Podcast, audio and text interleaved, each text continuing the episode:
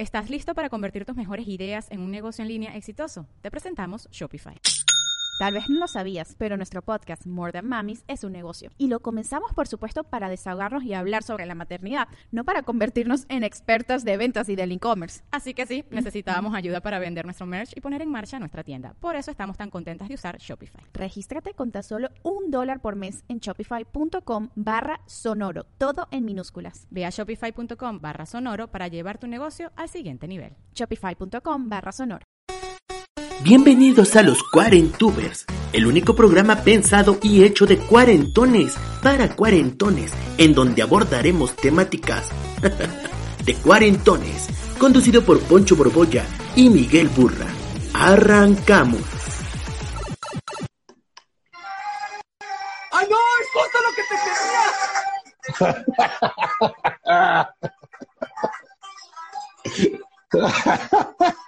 quería! Te voy a dejar a ti.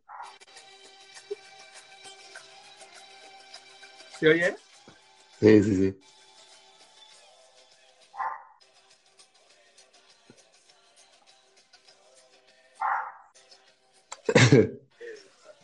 ¡Qué bárbaro, amigo! No lo puedo creer.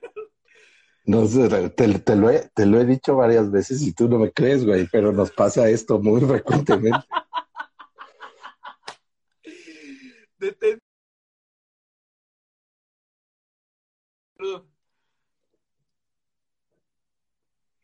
Ay, güey, espérate. Allá. No, Todo fui yo, no tú, ¿no? yo me trabé, yo creo. Eh, no sé si alguien reconoció esta bonita entrada.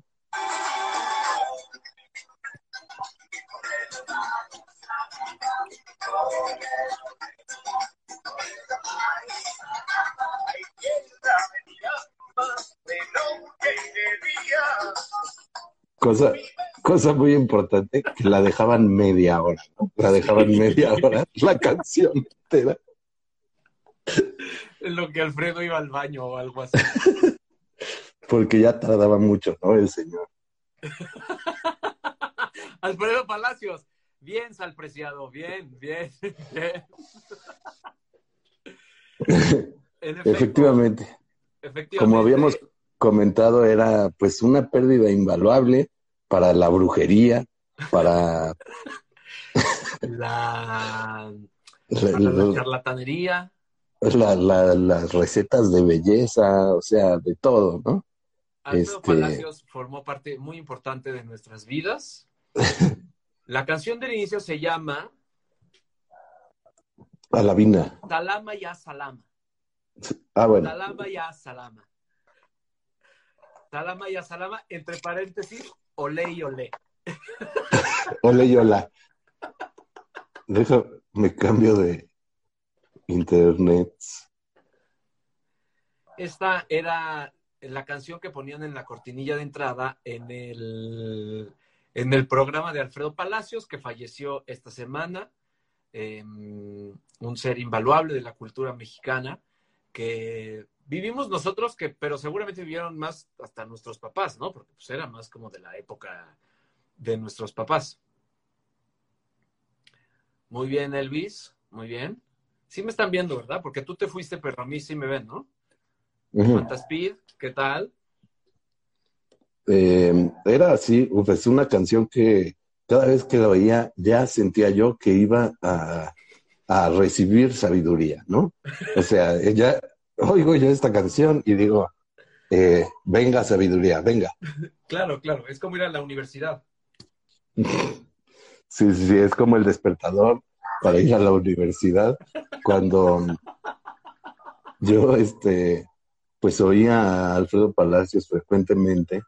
Eh, la verdad es que eh, aprendimos muchas cosas, ¿no? Tú, tú en la semana estuviste diciendo varias. Ah, una sobre todo Una que muy importante que se te quedó para siempre. Esa que se queda para siempre. Aquí la tengo. Todos los que vieron el promo y, se, y, y oyeron hablar de lo de la técnica del bolillo, aquí la tengo, la busqué, la voy a compartir más adelante. Este, vamos a platicar. Alfredo Palacios. Si ustedes no saben quién fue, eh, búsquenlo, búsquenlo ahorita, el estilista Uf. de las estrellas. Lo pueden buscar Exactamente. el estilista de las Compadre de Verónica Castro. duró- Exacto, de la tigresa. eh, Tuvo un sí. programa en radio que duró una eternidad de años, en donde él daba tips de belleza, pero ya eran unos tips de belleza así de... Porque Es que, ayudaba bueno. de todo, ¿no? También daba remedios para la gota, para el cáncer de mama, para lo que fuera. Para lo que fuera. Era, o sea, vamos a decir que el precursor de Marta de Baile, ¿no? Eh, que ya habla de cualquier cosa. No, no, espérate, no, no, no. Es el precursor como de... mm, Primero de Michael Jackson. Él comenzó con ese look No, ya de plastilina. casi- no es como que hable de belleza o de salud. Marta Baile habla como de la vida, como de, no sé. Es que, bueno, es que después terminó siendo así porque empezó ya, o sea, el programa se titulaba Salud y Belleza con Alfredo Palacios, ¿no?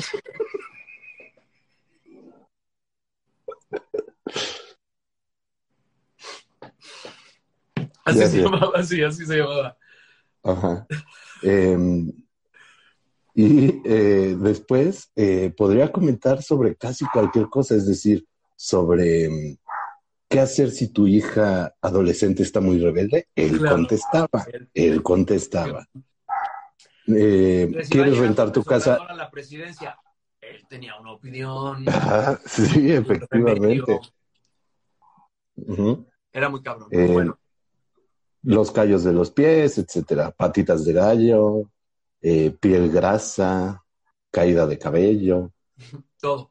Todo lo todo. solucionaba con ponga media cebolla a tostar, prenda una vela roja y este y ya duérmase No, o, o sea, o no, también decía, o sea, si era tu hija rebelde, póngale dos cachetadas y no le sirva de comer para que aprenda. Así, o sea, podía ir desde la brujería hasta, hasta la hazaña, ¿verdad?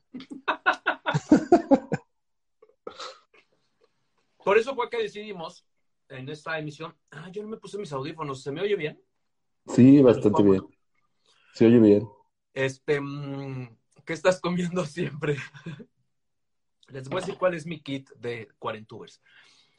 Esta botana que se vende Ah, únicamente en el Costco y en el Sumesa, que se llaman hoodies. ajá, que Mix, yo he catalogado, botana. Que es- yo he catalogado como croqueta de perro. sí, es mi botana favorita, mi botana favorita. Es muy de señor también. Van a decir que, que, que, que mamón, pero me lo como con cuchara porque me caga tener los dedos polvito en los dedos. Ya conozco mucha gente que, ha- que tiene esa misma maña. Y hoy sí me hice una cuba porque, oye, nuestra cubita de mm, quemada de hace rato me dejó muy antojado. Es, qué, qué bárbaro, ¿verdad? Sí, sí. Hoy fuimos a que nos hicieran la prueba para volver a nuestras eh, afamadas grabaciones de Backdoor, el musical. Hoy fuimos a que nos tomaran la prueba. eh, ya vi a mi mamá por aquí, ella nos va a poder Mm. decir. La, la prueba nos la hicieron en el hospital español. Tony, Estamos Tony, si amamos, abierto el salón rojo. El salón Tony, rojo es el a- restaurante. amamos el Hospital Español. Y pues se nos atravesaron dos cubas. ¿Qué les puedo Pues es que el Hospital Español, eh, rápidamente, solamente para la gente, porque tú crees que todo el mundo lo sabe, pero no. Eh, la, la gente no sabe que dentro del Hospital Español, y no quisiera yo revelarlo y que se haga muy famoso, porque parte de su encanto es que no lo conozca la gente, hay un restaurante español muy chingón, muy Muy barato, bueno. Y, y que es como una cantina y que es realmente espléndido cuando tus amigos tienen a sus hijos ahí, porque pues mientras nacen, pues te pones tus cubas, ¿no? Claro, claro. Y vi una, una, una dinámica muy especial que nunca había visto, que te sirven, te ponen la servilleta en la mesa con un tenedor y una cuchara. Agarras Sí, la servilleta con una, o sea, es que eso es hospitalario hasta en el bar. O sea, que no se puede Sí. más. Creo que sirven meseros ahí. Digo, sirven enfermeros ahí. Los meseros son enfermeros y se turnan. Exacto, las cubas las Hacen hace su doble turno. sabe de alcohol, clínicamente hablando. Claro. Y ya no voy a decir, cuando me sirven una buena vaya no decir hubiera sido ingeniero de Pemex, sino hubiera sido enfermero del español. Qué bárbaro. Bueno, eh, debido a la muerte de Alfredo Palacios y de recordar este programa de radio que tanto nos gustó a Burra y a Burra, que compartimos, porque también cuando íbamos a grabar los micos lo escuchábamos, ¿verdad? Por eso. Alguna vez cuando nos tocaba en la mañana, sí, alguna vez que nos tocaba en la mañana, yo llegaba con mi, con, ponía el radiecito, bueno, o en el celular para poder oír los consejos de Alfredo Palacios, porque además ya con tanta operación hablaba de una manera muy particular y nos resultaba realmente gracioso. ¿no? Yo no, nunca lo he podido imitar. Me encantaría poder imitar a Alfredo Palacios. Mira, hazme una pregunta.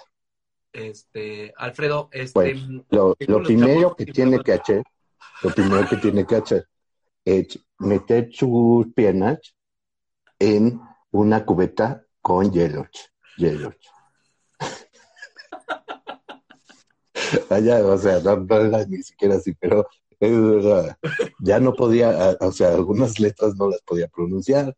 Luego tenía un colaborador claramente homosexual, del cual se burlaba terriblemente. Se burlaba Se. O sea, no, nunca supimos, o sea, porque Alfredo Palacios tenía hijos y así, pero era pues igual que Mitzi y esos, ¿no? De esas historias Ajá. de que venían, de que los habían madreado, no sé, digo, no, no, no recuerdo que Alfredo Palacios lo hubiera contado alguna vez, Sí, pero sí Pero- quedaba. Era de esos, ¿no? Que, pues, de esos gays de antes que yo creo que después dijo, no, ya no. No mames, es Manuel, pregunta, sí. Pues sí, hubo uno que dijo unas gorditas de chicharrón ahorita, Vamos ya a, recordando vamos a- cosas así. vamos a tratar de encontrar una plataforma que nos permita tener más invitados. Y el primer invitado va a ser, por supuesto, el primer Claro. invitado va a ser Chamín, que era Mónico Chimpanzón, y nos la vamos a pasar de giote giote. Ya, ya, ya lo tenemos este pensado. Mira, estilista y compadre de las estrellas, doctor en cosmetología, psicólogo de mamás luchonas, experto en herbolaria y psicología infantil. Eso era. Muy bien. Muy buena descripción. Exacto. Entonces decidimos que nuestro programa de esta semana iba a ser de mm, pues de los contenidos televisivos y radiofónicos que vivimos los que ahora somos cuarentones cuando éramos jóvenes, ¿no? Ajá. Y eh, ¿cómo, cómo empezar? O sea, no sé si empezar de atrás para adelante o, o cómo. O sea, Vamos ¿qué- a nuestra infancia porque yo quiero mencionar Exacto. un personaje muy importante de nuestra infancia. Sí, tiene que ver mucho vamos, vamos desde atrás. desde atrás. Un personaje que era un presentador de caricaturas, que probablemente si ustedes tienen nuestra edad lo recuerdan, que era nada más y nada menos que el señor Rogelio Moreno. Uf, uf. Rogelio Moreno presentaba las caricaturas, ¿no? no lo es. Porque el tío Gamboín sí era un señor que era, pues digamos que adecuado para presentar caricaturas. Era un viejito. Di- diseñado, un diseñado rojo. para niños. Ajá, con, tenía como animalitos y caricaturas bordadas en su saco, era como de contenido infantil. Pero Que según yo, enti- Moreno, yo entiendo que, que Rogelio Moreno fue incluso antes que el tío Gamboín. seguramente, Y después prevaleció ahí como campechaneándose con el tío Gamboín, pero eh, fue antes. Rogelio Moreno estaba vestido siempre con un saco café, ¿no? Un señor, un señor. Un señor, un señor, un señor que podía ser un, un- un trabajador del PRI, este, Un, un- un maestro de civismo. un maestro de civismo, este, un contador público, este, un- era un señor que básicamente Sí, yo, yo, mira, o sea, pa- adivinando, ¿no? Era un señor que era el de ventas de ahí de Televisa, ¿no? Y le dijeron, oigan, este, no podemos poner así las caricaturas una tras otra, que alguien las presente. Pues échatela tú, este Rogelio. Rogelio, ya que estás aquí, reviéntate tú. Mira, mira, mira. Aquí está Rogelio Moreno. Quiero que vean a Rogelio Moreno. Un señor un señor. Era un señor con un saco que bien pudo haber dado, corbata bien pudo haber hablado de deportes o presentar las caricaturas. y un y una y una camisa color beige. Kaki, ¿no? kaki. Aquí. Ese señor era el encargado de entretener a los niños, ¿no? En las tardes, ¿no? Pero hay, me acuerdo que hasta hay un video en YouTube, me parece, no me acuerdo, me acuerdo que lo vimos alguna vez, que está hablando como si estuviera en una cantina, ¿no? O sea, él estaba, porque ya hablaba con los de la cámara, ¿no? ¿Qué pasó? Así.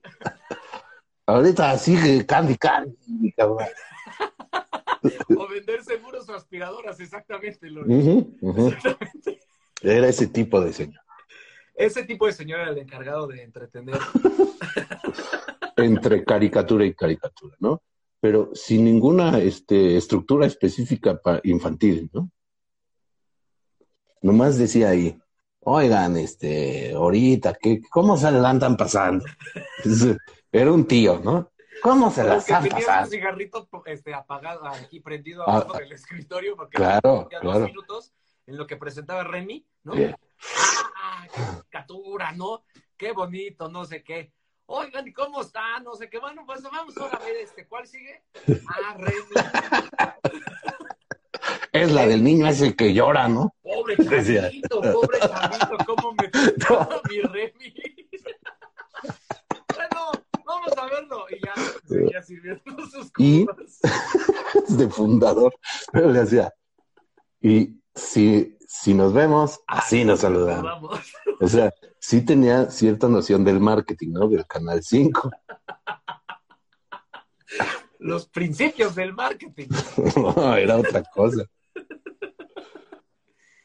Y, y, y siempre pasaba, después con el tío Gamboín prevaleció, que si enseñaba un dibujo, como ellos estaban en un green, que si recuerdan, los greens antes no se perforaban digitalmente como se hace ahora, sino, y todavía en la televisión en vivo, se tienen que calibrar con unas cositas para ir quitando el fondo, ¿no? Ajá. Y entonces el dibujo que le enseñaba salía atrás de él, ¿no? Eso pues era tecnológicamente maravilloso, pero casi siempre se perforaba. Obviamente el dibujo, si tenía el color que aparecía en él, pues se perforaba, ¿no? Y entonces tú veías Como él un estaba hoyo en vestido de café, pues es muy probable Bueno. que hubiera un osito, un árbol, un algo que fuera café. El, ca- el café es un color muy neutro, ¿verdad? Rogelio Moreno. Ya, ya habrá fallecido, ¿no? Rogelio Moreno. Mira, el, el maestro Gus, que también es un aficionado de grandes contenidos de la televisión. eh, sí, el, el Rogelio Moreno, un personaje que eh, en esos tiempos de la televisión, que todo era en vivo, pues, es decir, eh, todavía pasar cosas pregrabadas era una locura. Ah, sí. O sea, nosotros, sí, sí, sí, Eh, que nos parecemos a Ren y Stimpy. Puede ser, puede ser. Sí. Podría ser nuestro disfraz de Halloween. Sí, pero estaba muy inseguro. Em, pero casi todo pasaba en vivo. O sea, todavía los programas, la gran mayoría de los programas de televisión eh, eran en vivo, ¿no? Eh, en esa misma época ya existía Paco Stanley, otro de los grandes personajes de la televisión mexicana, que, eh, como sabes, también ha regido mi vida de manera fundamental. Es un güey al que, que yo no creo que exista ya alguien en la televisión que haga lo que hacía ese cabrón. No, No hay. no, no. no. Ya no hay quien pueda cabulear en vivo, güey. Que pueda. ¿Sabes No, bueno, quién lo hacía muy bien? La cábula de Paco Stanley ya está 100% prohibida porque Mm. estaba mal. O sea, porque el público de los programas de Paco Stanley eran básicamente vacas. O sea, así los trataba. Y así Ahora, te tenías no, que no. comportar tú si ibas al programa de Paco Stanley, como una vaca. Sigue siendo, ¿eh? Pero sí existe, güey, porque existe multimedios de lo que hablaremos luego. Pero esa es la evolución de esa televisión. Multimedios sigue transmitiendo todo lo que transmite en vivo. Y sí, extrañamente, ese señor Cábula, ese señor Cábula, eh, también decía poemas y sacaba sus discos, como bien dice Bárbara. Sacaba sus series de poemas. Exacto. Pero también como que había salido en la carabina de Ambrosio y eso, ¿no? Claro, antes sien- siendo un galán joven, eh, era el presentador, el presentador de Lágrimas y Risas, el que aparecía al frente de la, de la, de la escena que iba a suceder y decía, el día de hoy veremos en lágrimas y risas este dramático capítulo donde una familia se ve separada por la falta de un botón. Este capítulo que se titula eh, Esposa, ¿por qué no bordaste, cosiste mi botón? Era, güey, una joya. Nos lo mataron. La carabina de Ambrosio, otro gran contenido de la televisión mexicana que realmente, eh, junto con algunos otros como Ensalada de Locos, que es previo, y estos grandes este, programas de comedia del principio de la televisión mexicana, para mí la carabina de Ambrosio me parece ultra cabrona en la comedia mexicana. Paco Pacorro. De los de los locutores el más cotorro, se decía, el más rorro o el más cotorro. Yo ya mm, tengo que, por supuesto que vi la carabina de Ambrosio, hace mucho que no la veo. No empujen. Sí, ya como con estas nuevas normalidades. Nuevas, este, como sea, no me acuerdo, la verdad no me acuerdo. Yo creo que no mucho. Fíjate que ahí no creo que se haya eh, invadido eh, ese territorio siquiera, ¿eh? No, pero por ejemplo, este mm, Chamichón, ahora que salió todo los polivoces, el relajo este de la India María, mm, em, ¿no había una pareja también como de indias en la carabina Ambrosio? No. eran chiquilladas, ¿no? Eran chiquilladas. Chiquilladas. Chiquilladas. vamos, vamos a hacer, vamos a hacer este, este combo.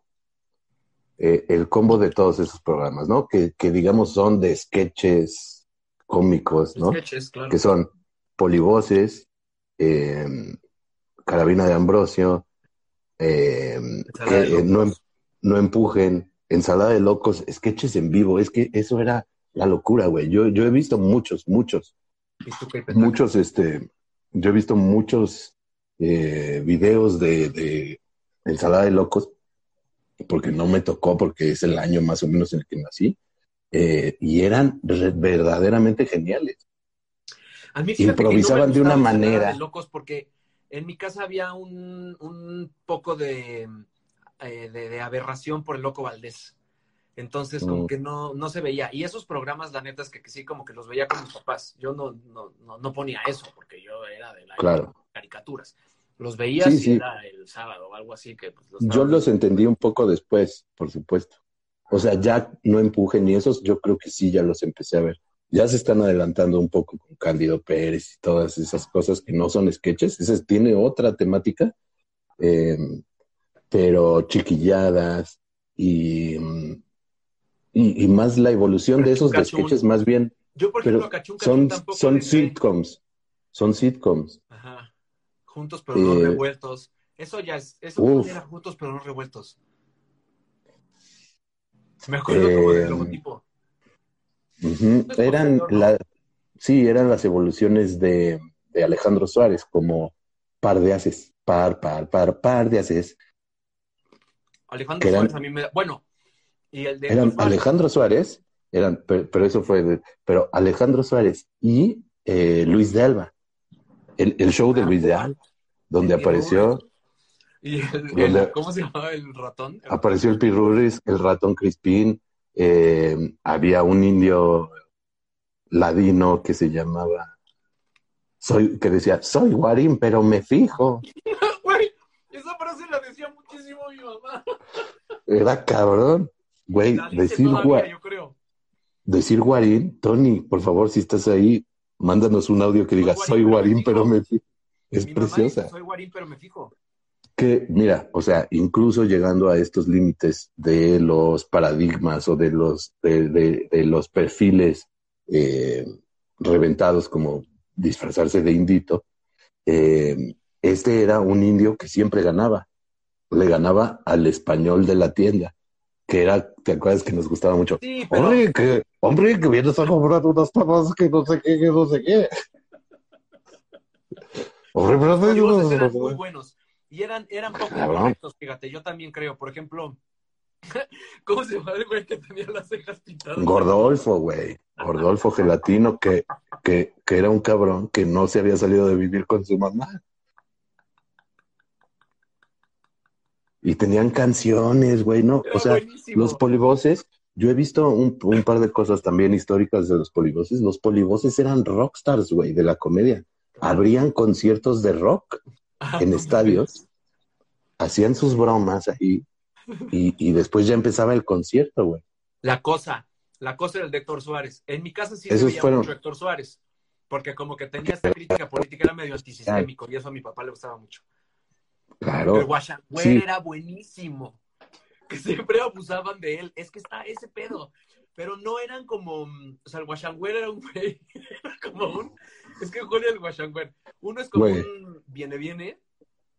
ajá, que lavaba los coches en una empresa o trabajaba en la empresa y don, y don Mostachón, ¿no? Y don Mostachón le decía, hombre, Guasangüer, hombre, yo te quiero muchísimo, muchísimo, Guasangüer. Como de la Muchas gracias, patrón. Sí. Y que siempre le pagaba un peso. Es, pues, pero, ¿sabes? O sea, si lo piensas, en realidad eso era Bob Esponja. O sea, a Bob Esponja le pasa lo mismo con Don Cangrejo. Don Cangrejo y Bob Esponja tienen la misma relación que el Claro. Mostachón y, y el Guasangüer. Él es Claro, feliz de trabajar ahí, pero no, todavía después, este, el Guasangüer decía, es que mis seis hijos tienen hambre. No mames. Mira, le decía, te voy a proponer un plan. Siempre se lo terminaba chingando. Y el Guachagüer tenía que terminar pagándole a él. No, no, no. Es que qué joya, güey. Y estaban cabrón. este, Agallón Mafafas y, y Juan Garrison, que no mames. soldados. Los soldados, güey, que eran como Boy Scouts. Y el, el, El el, desierto el- de los leones. Cuidado Güey, del ¿en desierto dónde? de los y estaban ahí, y estaba Armándaro, Armándaro no sé qué, que era un hippie que los perseguía un policía. O sea, eran cosas extraordinarias, güey. Los En la entrada salían- buenos. En la entrada salían en el ángel dándose de catorrazos, güey, así. Las entradas, las entradas creo que es un tema que también hay que tocar. O sea, claro, hay una evolución muy cabrona a la caravana con, con Víctor Trujillo y Ausencio Cruz, güey, bueno también. con, con este, Y con Andrés el Bustamante, Wiri Wiri. El Wiri que es era- pues lo más, lo más cabrón que, que a mí, eh, al principio de, Armando Valle de- de Bravo. Güey, me Eh, encanta Armando Valle de Bravo. cosas. Armando Valle de Bravo. güey. Eh, al principio yo de mi carrera en la tele, o sea, las primeras veces que empecé a hacer como personajes en la tele, me decían muchísimo que hablaba igual que Andrés Bustamante, ¿no? Porque pues era mi influencia fundamental, güey. Porque todo, de hecho todavía lo hago, pero ya es menos fácil de reconocer, ¿no? Pues bueno, le he echado un poco de ganas para sacarme eso de ahí, pero eh, pero eh, yo todo el tiempo, o sea, yo empecé a querer hacer tele y personajes por, eh, por Andrés Bustamante, sin duda. Yo hacía una imitación Y de Andrés. Bustamante, Andrés Bustamante con José Ramón Fernández en los mundiales, en las Olimpiadas, es la mejor comedia que se ha hecho en este país. Punto, se acabó. O sea, Yo ahí, yo ahí sin duda empecé eh, a pensar en eso. O sea, yo te lo he contado varias veces, yo empecé a hacer comedia para ir a un mundial. O sea, ese era mi objetivo al principio. Todos los proyectos que yo empecé a hacer eran para hacer comedia en un mundial. claro, claro, claro, claro, claro. Eso era lo que yo quería. Es que el hooligan era cabrón que el último día de filmaciones llegara a acabar con el foro. y, la, y, la, y la mancuerna con José Ramón fue, o sea, fue, o sea, yo sí creo que el día que rompieron esa sociedad o no sé qué haya sido en la que ya Azteca decidió que Ponchito no, yo qué sé, tiene que ser un día de bandera media asta en este país. O sea, Sí, eran una gran mancuerna. Lo hizo, eh, el problema fue de Ponchito, fue cuando Ponchito eh, se asoció con Slim, eh, Ah, era Slim para Por- hacer Ponchivisión. bueno, no, con, con Telcel, que ya era el patrocinador de las, de las participaciones olímpicas, Y- Mm. cuando se cae un trato que había ya con, con Telcel y con todo lo de Slim para hacer un, canal que se llamaba Zoom TV, que no se pudo porque Cablevisión en ese tiempo no aceptaba canales multigenéricos y ese era un canal donde iba a haber noticias, sitcoms y otros programas. Eh, Slim dice, bueno, ya tengo el deal que meto un programa de un solo tema, monotemático, metemos un canal de comedia que yo creo que fue el primer canal monotemático de comedia que existió en México, que fue Ponchivisión. Que ponía hasta a, a Monty Python. Gilligan, Gilligan, Monty Python, Benny Hill. Sí, sí, sí, sí, sí, ponía unas joyas. Pero tenía, pero tenía seis horas de transmisión real y cuatro espejos, güey. Ah, Era sí. un verdadero pedo, güey. Porque Ponchito solo alcanzaba a producir eh, dos horas eh, diarias, Que ya es un chingo. que era eh, un noticiero y, y otro de, de- y al principio tenía otro de entrevistas, era él caminando con alguien y lo iban grabando, Ponchito, Ponchito. Y. Y después empezaron a hacer con Gis eh, el de a platicar a su casa, que se sentaban en un cine a ver una película, compraban películas baratas de luchadores, se sentaban, se veía su silueta y las comentaban Eso mientras era pasaba. con Trino, ¿no? ¿O con quién hacía eso? Con Trino, con Trino, Trino, sí. Dije Gis, dije Gis, pero era Trino. Y, y yo, yo en Ponchivisión fue eh, donde piché por primera vez un contenido. En el lástima, 2000. Porque Ponchivisión era el proyecto más cabrón de comedia y acabó no solo con el canal, o sea, también con Bustamante. O sea, Bustamante ya. Más como por decisión propia, o sea, supongo que se hartó también de las negociaciones de ser productor y de convertirse como en esta figura eh, administrativa, güey, que es muy cabrón, güey. O sea, cuando a uno le gusta cagarse de risa con lo que hace, que supongo que era eh, su onda al principio, eh, cuando tienes que meterte en otros problemas, como yo lo he hecho, pues, de producir, de escribir, de hacer los trámites para darte de alta como proveedor en una televisora y meterte papeles, güey, y cada, cada mes meter una factura y pagarle a todo el mundo. Y, Es Se vuelve una cosa- chef y te gusta cocinar, pero terminas teniendo 10 restaurantes y la neta es que terminas siendo un administrador y terminas siendo un empresario y eso no es lo que te gustaba hacer. Sí, claro. y, y él, pues inteligentemente, pues se su lana y se va a vivir a otro lado y hace sus conferencias cada vez que necesita, o pues cuando se las piden que deben ser un chingo y gana su gana suficiente para vivir y vive allá en Puerto Vallarta feliz y sin pedos, ¿no? A mí me gustaría hacer una revisión profunda de todos estos programas. Los Beverly de Peralvillo que pusieron ahorita, mm, yo no tampoco le entré mucho a los Beverly de Peralvillo, pero sí me gustaría Uf. hacer así como una... Sería un- un- un- un- una investigación interesante. Es muy cabrón. Es- ¿cuáles, es cuáles, cuáles sortearon, cuáles sortearon este, la discriminación y cuáles no?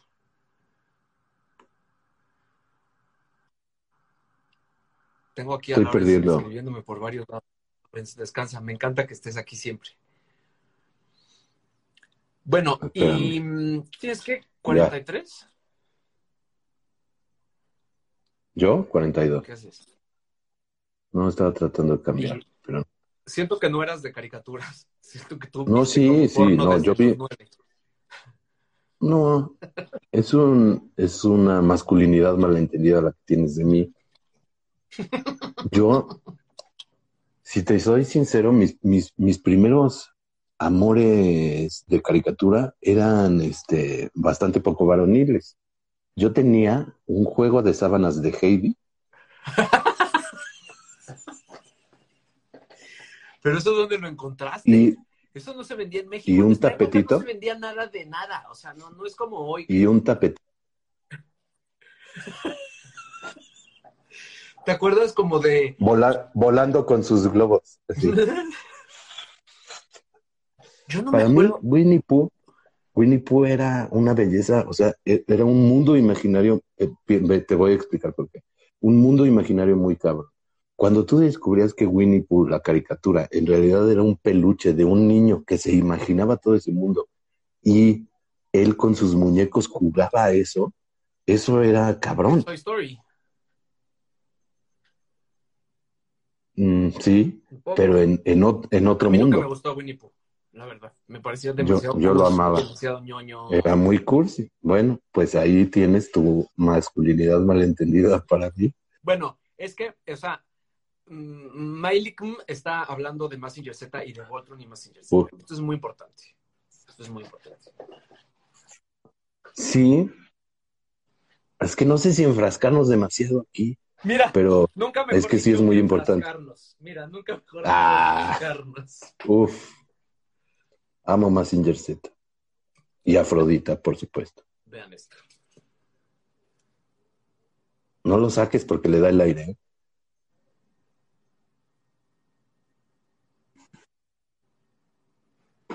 Esta fue mi compra más importante cuando fui a Japón.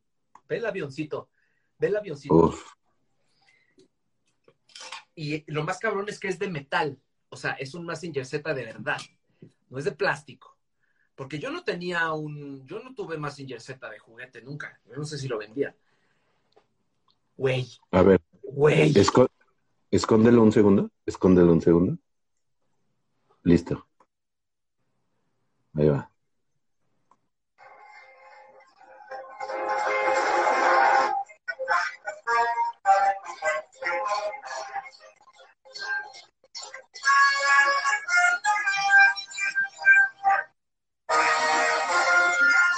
Ay, es que además antes las rolas eran épicas, güey. Güey, ¿le puedes quitar el avioncito de aquí, güey? ¡Se lo puedes quitar! Ah, yo que pensé que iba a ver ahí a. Mi mamá. Qué dices todos los monos. Tony, por favor. Mamá, por favor, este nunca lo tuve. Este no se vendió en este país, güey. No, em, Y Pasa mucho, diferentes, güey, porque dispara los puños. Ya no me acuerdo cómo Claro. Le puedes quitar los puños y le pones los puños, este. No, no, no, no. misil, misil, un puño misil. puño misil, güey, dispa- se dispara. No, no, no, no, no, no, no. Es un juguetazo, este juguetazo. Fíjate eh, eh, que ese era otro tema del que teníamos planteado, cómo eh, ciertos contenidos de televisión infantiles migraron hacia, hacia el juguete, que es una historia interesantísima. ¿Tú has visto esta serie? Hay una serie Sí, en Netflix buenísima que se llama The Toys That Made Us. yes, I, I know. De, de ahí tengo todos estos elementos que, Ah, muy bien. pues, eh, obviamente todo comenzó con estos, eh, con, con de las películas a los juguetes, ¿no? Con Star Wars, etcétera. Y después, Es un, este es un dato cabrón, el de Star Wars. Sí, Que nadie quería, nadie quería firmar a George Lucas para hacer este Star Wars. Y que después dijo, bueno, va, páguenme una mierda, no me importa, pero déjenme los derechos de los juguetes. Y todos fue como de, sí, güey, nos vale madres, ¿cuáles juguetes? O sea, tu película es una mamada. y dos jugueterías se, se negaron antes que entrara Kenneth y con una medida que no existía en los juguetes, que te acuerdas que eran unos muñequitos Ajá. bastante chicos. Claro. En ese entonces se usaban los muñecones. Claro. Y de ahí pues vinieron eh, como ya la expectativa del merchandising con cualquier caricatura. Es decir, desde, o, o película, ¿no? Desde la serie de Star Trek, eh, después... He-Man, que He-Man He-Man. es lo contrario, que diseñaron Exacto. primero los juguetes y las fábricas les decían, bueno, bueno, los que comercializan juguetes así de güey, pero ¿cómo, ¿por qué van a querer jugar los niños? Si no hay caricatura. Si no los conocen. Y dijeron, bueno, lo vamos a vender con un cómic. Y ahí va a estar la historia. Y les fue tan cabrón que entonces ya hicieron la caricatura. Exacto. Esa historia es preciosa porque fue el director creativo de la empresa que tenía los derechos de He-Man, que era una empresa de juguetes que tenía algunas cosas antes, eh, entre ellos un, una especie de Tarzán que tenía un Ajá. amigo tigre, pero eran figuras más grandes. Sí, sí, Y entonces, este, cuando, porque se inventaban todo, ¿no? Iban a vender la historia del He-Man, ¿no? No era la empresa de juguetes, era la empresa que, la inve- que inventaba, ¿no? Entonces, queremos hacer estos, ¿quién los quiere, no? Y entonces ya iban y decían, no, pero pues, no mames, no, no tiene historia. ¿Cómo, ¿Cómo se van a enterar de la historia? Ah, y ahí mismo decían, haz de cuenta que viene con un cómic y ya llegaban a la oficina. Ahora tenemos que hacer un cómic. Entonces, Exacto. chale, Era chinga tu madre. "Mira, Vamos a poner la cabeza de este juguete que nunca pegó con el cuerpo de este otro güey y le vamos a Eso. poner Saurón. Ah, perfecto, güey, a huevo. Como se hacían las cosas antes. Ajá, y dijeron, eh, eh, pero necesita un vehículo. O sea, todos los de Star Wars tienen naves. Necesita un vehículo. Y un güey que estaba ahí dijo, aquí tengo este tigre de hace rato, lo voy a pintar de verde para que me digan que no, porque me caga. Y cuando lo vieron, que le quedaba grande y les dije, no, qué pinche tigrón, échamelo para acá. Con su casquito. Y, Hola, soy Adam, Adam. príncipe, príncipe de Eternia. Pero cuando me pongo loco me convierto en... Y él es mi amigo Ginger. Pero cuando... Y yo sí ¿Y? creo que las caricaturas son un gran negocio porque, o sea, nosotros veíamos los Picapiedra y los Supersónicos que son caricaturas de los 50. Sí, O sea, pero empezaron a las revolucionarse más caricaturas las en pasan y las vuelven a pasar y las vuelven a pasar y las vuelven a pasar y las vuelven a refritear por años. Sí. Y fíjate, las tortugas ninja es otra historia muy bonita. Las tortugas ninja era un eh, cómic super darks, super, super dark. Y eh, lo evolucionaron para que fuera más infantil, pudiera ser una caricatura y pudiera vender juguetes. Lo hicieron mucho más light, porque eran cuatro tortugas que eran como Punisher, güey. O sea, mataban gente, les valía madre, güey. Eran súper ojetes. Y todas tenían eh, madrolo rojo. Y entonces dijeron, está chido, pinches tortugas acá locas, güey. Pero necesitamos que se distingan, ¿no? O sea, ya de por sí era loco, güey. Sí se llamaban las Teenage Muta- Mutant Ninja Turtles, que ya era un concepto súper hardcore, güey, ¿no? Eh, o sea, fueron unos güeyes que estaban pensando, ¿qué hacemos, güey? Que, que no, que nadie haya hecho. Pues son unas tortugas. Bueno, pero que sean ninja. Bueno, pero que sean adolescentes. Adolescentes. Y que sean mutantes. ya así, güey, adiós. O sea, eso nadie lo ha hecho, ¿no? Es así como, como nuestro, como en la impro, cuando dices, no, pues era un este, director de orquesta. No, pero era un director de orquesta que dirigía con un sable, ¿no? Pero ese sable así ya, cuando te vas y te... Pero solo dirigía en parques de diversiones Sí. con orquestas de niños. Zombies. Y, ya, y luego entra otro, zombies. ya lo llevas a- hasta sus últimas consecuencias. Yo creo que así más o menos. Conde Pátula era una me gran... encantaba, güey, me encantaba. Yo tengo la playera. Tengo la playera del Conde Pátula, la versión Katsup. ¿Cómo es la versión Katsu? ¿Te acuerdas que tomaba Katsup? Sí. Ese güey. En vez de sangre. Ajá. Bueno, más bien, pusieron Katsup, ¿no? Se tenía que hacer un ritual para Ajá. crear al Para despertar. salía en la intro. Y entonces la Exacto. nana se equivocaba y llevaba Katsup. Decía, salsa de tomate. Y por eso La nani. Se llamaba Nani. Espérame, déjame poner al Conde, Conde Pátula. Porque las entradas, te digo, güey, que eran eh, increíbles, güey. Bueno, tú tienes una hija, tú sabrás. Simón y Juan, ambos Sí, eso te iba a decir. Las caricaturas eh, nuevas, México es una potencia en caricaturas nuevas. Ah, Ahí te va. El Conde Pátula era enorme. El castillo Pátula ha albergado durante varios siglos a una cruel dinastía de malvados patos vampiros, los condes de Pátula. Se dice que a estos seres horrendos se les puede destruir clavándoles una estaca en el brazo o exponiéndolos en el sexo. Sin embargo, esto no es suficiente, ya que vuelven a la vida a través de un rito secreto que se realiza cada siglo cuando la luna se encuentra en la octava casa de Acuario. Sangre de reencarnación.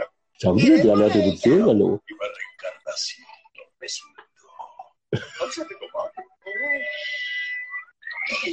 de la cámara. Yeah. Ahí ya se ponía chido.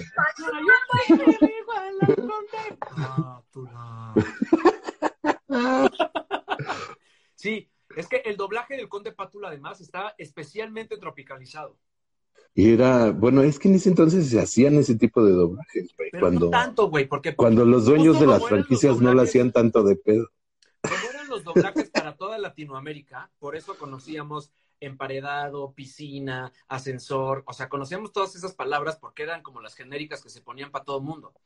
Pero el Conde Pátula sí tenía una, un doblaje muy mexicano, muy. No, pero en, don- en esa época había, Bueno, en esa época también. y antes, en esa época y antes había muchas, muchas, este, Pero o sea, la mayoría, la gran mayoría de los doblajes se hacían en México y la gran mayoría de los doblajes los hacía el Tata. O sea, todas las Claro. voces de una las hacía ese güey. Sí, sí, todos los personajes de Don Gato los hacía el Tata. Pero, mm, pero era, pero se usaban palabras así como que muy polivalentes, Sí. ¿no? Emparedado, huevo duro. Pero, pero el Conde Pátula no, güey. O sea, tú no escuchabas He-Man o Voltron o esas cosas y no escuchabas este. Mm. Ay, nanita. Ay, no, exacto, con el Conde Pátula. Creo que sí, ¿eh? Eso creo que sí pudo haber pasado, porque eso se repite en, en las, en los doblajes mexicanos en general, ¿no? Cuando van con ¡ay, nanita! es fundamental, pues, o sea, solamente así se entiende. Hay, hay, hay unas, o sea, hay varios doblajes eh, nuevos que ya no, que, no se hacen tantos en México, pero hay doblajes de caricaturas. O sea, a mí me gusta mucho una caricatura que se llama este, Hora de Aventura, que tiene un doblaje espectacular, güey. O sea, dice, ¡ay, qué pacho! O sea, dicen cosas así. O sea, además la caricatura es muy buena. O sea, tiene como un cierto grado de fantasía loca que me gusta mucho. Este, pero tienen unas cosas, ¡ay, carnalito! Y esa es nueva. Y es no, más o menos, no, no tanto. Eh, pero hay, much, hay, hay un par de nuevas que, que veo con Ana Sofía. Una que se llama The Loud Family, que es un niño que tiene como nueve hermanas y sufre terriblemente. Ajá. Todos gritan, güey, cada quien tiene su personalidad y el niño está ahí como tratando de lidiar con toda la feminidad que lo rodea. Este, y otra que creo que es de la misma empresa, porque además hacen crossovers, que se llama Los Casagrande, que es una familia de mexicanos que viven en Estados Unidos que tienen una tiendita, un restaurante abajo.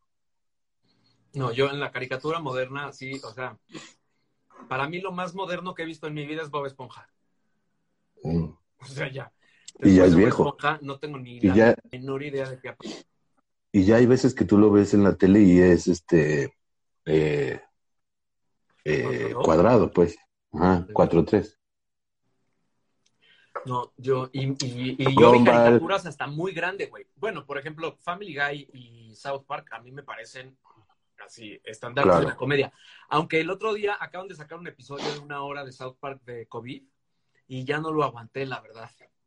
Es que ya son muy. Manzana y cebollín, bien dice mi hermano. Robus dice, manzana y cebollín. Son Mira, dos, Manzana y Cebollín. so- es una nueva, que es una manzana y un cebollín, por supuesto, que trabajan en un Oxxo. No, no, man. Son la locura, güey. Son preciosos. Pero bueno, eh, porque hay otros contenidos, así que creo que nos podemos estancar demasiado en las caricaturas, pero Sí. series, series que nos tocó preadolescencia y adolescencia, Magnum, MacGyver, eh, B de Venganza, ¿cómo se llamaba? La de los, re- los, re- los reptiles que se quitaban la cara, güey. Este era Esa fue espectacular, güey. ¿Cómo se llamaba eso? Según yo, Bueno. B de Venganza, no. Pantera Tenían Rosa, otros. la mejor caricatura, lo mejor, lo mejor, lo mejor. La Pantera Ah, el- Rosa el para cal- mí es lo más cabrón que hay. El casero de manzana y cebollín es un falafel. es que está cabrón, ya generó Ah, contenido fíjate, así como y- imaginativo loco para niños. En se, en- eh, se llamaba B, la de los estos, Invasión Extraterrestre en español.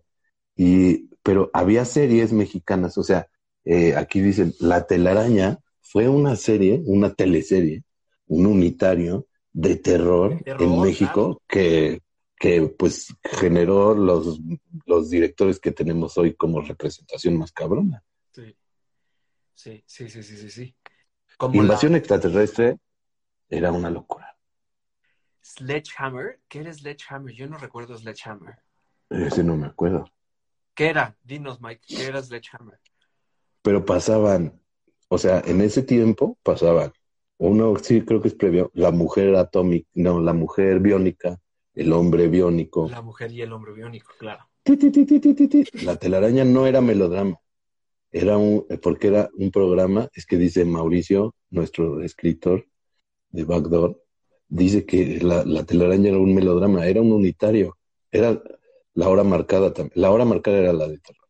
¿Cuál Pero era la telaraña, pero ¿Cuál era la telaraña también iba de uno en uno. Era la de terror, era donde estaba este el- Pero la telaraña, eh, ahora que lo dice, no, la telaraña no era una telenovela, No, como con Christian Bach o algo así. no, era como serie también. Y la hora marcada era la de terror. La telaraña sucedía en los edificios Condesa. Como por departamentos, una historia como por cada departamento. ¿Y tú fuiste telenovelero? Con mi abuela veía, pero mi abuelo sí veía los cachunes, por ejemplo. Ajá. Se quedaba dormido en su reposet, pero veía los cachunes. Yo creo que y, y teníamos una tele de esas que verdes, la que después convertí en bar en mi casa. Yo ahí, ahí vi este, los primeros sitcoms mexicanos, que eran estos como Cachun Cachun Rarra, Las Solteras del 2. La de Baja es el Es- peso de la mujer araña, pero eso es una obra de teatro, sí, exacto. Eh, por eso lo estoy confundiendo. Nosotros los Gómez. ¿Qué me dices de nosotros los Gómez? No, es que yo veía muchas Con- caricaturas, güey. Cha- Chachita, no, pero estos eran más grandes. Chachita, el Pichi, ya casados. O sea, era como un spin-off de, de Pepe el Toro, güey. No. Era un sitcom con Chachita y el Pichi con una familia. Y, por supuesto, no puedo dejar de mencionar eh, Papá Soltero. Una de las cosas que más me ha inspirado en mi vida como escritor. Yo creo que a mí mis papás no me dejaban mucho ver eso, porque yo me acuerdo que doctor Cándido Pérez, eh, como que le tenía tirria, pero seguro era una cosa aprendida por mis papás, porque pues yo qué. Doctor Mi secretaria. Pérez. Papá soltero, ma- mi secretaria, mm, me acuerdo como de verla, pero ya a los 15, como ya en unas repeticiones muy posteriores. Corona de lágrimas, ¿qué es eso? Yo sí tuve una telenovela. Esas son novelas. Yo Son no vi novelas. yo casi no vi telenovelas de niño. De- Tres de- generaciones. Era otro gran sitcom. Tres generaciones. Tres generaciones con Sasha.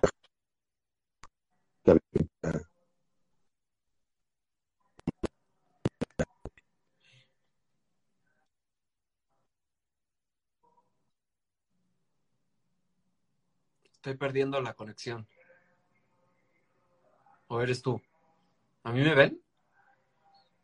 Yo veo burra parado, ¿ya? Yo estoy. Este, Tres generaciones era fundamental. ¿Pero era telenovela? No, ¿verdad? Era No, sitcom. serie, serie, sitcom.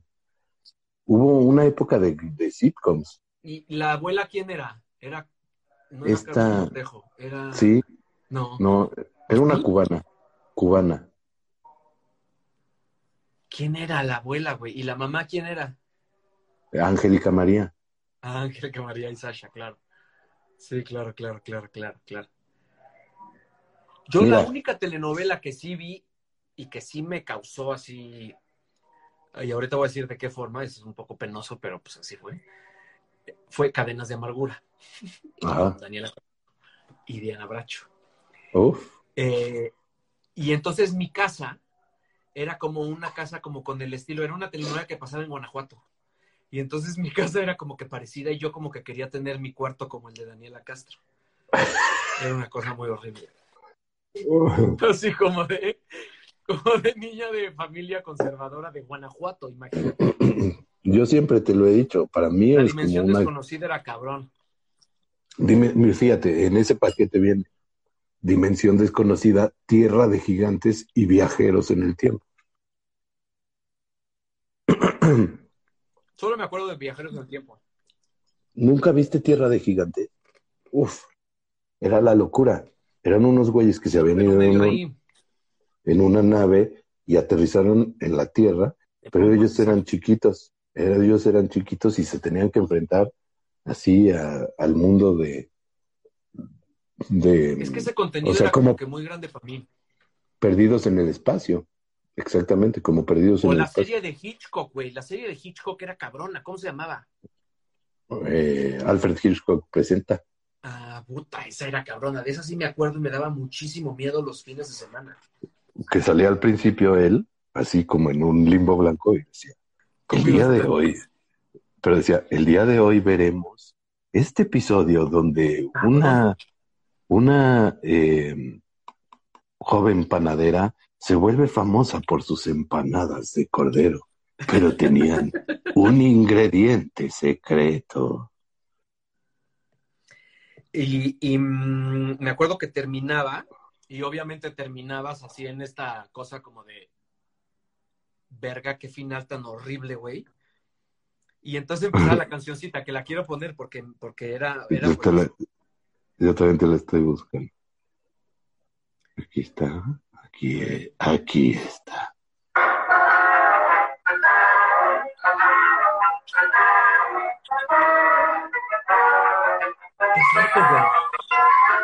Y salía su sombra y se, y se Exacto, colocaba en su, en su dibujo. Es una, es una música súper perturbadora y parece que no, parece que esa es como medio circense chistosona, pero era súper perturbador, güey, porque terminaba en un lugar rarísimo la, la, la- la historia y entraba esa musiquita y era horrible, güey. Sí, Y- Gilligan pero fíjate, a mí sí me gustaba. Eh, tiene eh, cierta parte también la canción de Hitchcock que te podría recordar. Ah, no, pero esto. Es dimensión desconocida, ¿no? bajo Sí. su propio riesgo. Sí, pero al principio del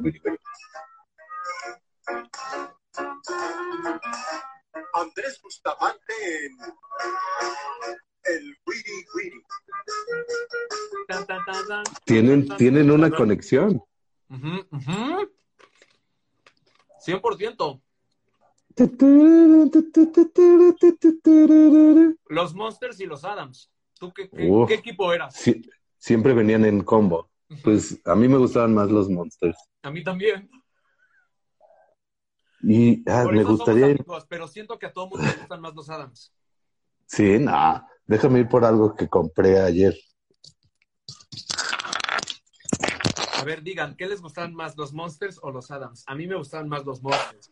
Pero como que los Adams, alguna vez vi algo o leí algo de por qué los Adams como que, como que sí triunfaron y tienen remakes en cine y como que, ¿no? Monsters, pero los Monsters, es que el papá Monster era increíble.